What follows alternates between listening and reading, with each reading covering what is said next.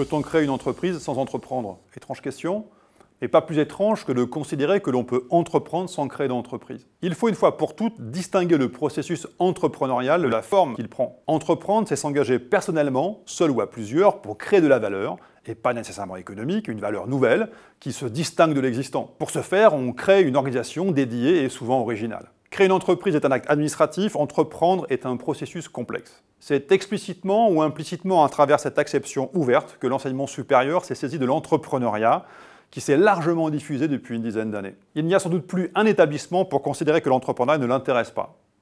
Mais quelle est la légitimité de l'enseignement supérieur sur ce sujet? Si c'était de principalement faire créer des entreprises par les étudiants, ce serait sans doute pas dans ses missions. L'entrepreneuriat est en fait un contexte d'apprentissage intense, concret, favorable à l'expérimentation de compétences.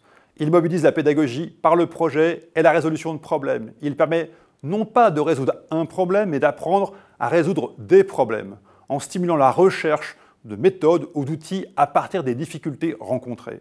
Enfin, l'entrepreneuriat stimule la démarche apprenante par le contexte créatif qu'il propose et que recherchent les étudiants aussi aux différents niveaux d'intervention auprès des étudiants, depuis euh, la sensibilisation jusqu'à l'accompagnement euh, d'un projet réel, nous sommes avant tout centrés sur l'étudiant. Le projet est le prétexte au travail de formation et d'amélioration de son insertion professionnelle. Mais les projets sont pris au sérieux à telle enseigne que des centaines d'entreprises, mais aussi d'associations, de scopes, de projets intrapreneuriaux en PME ou en grands groupes sont développés chaque année par les étudiants.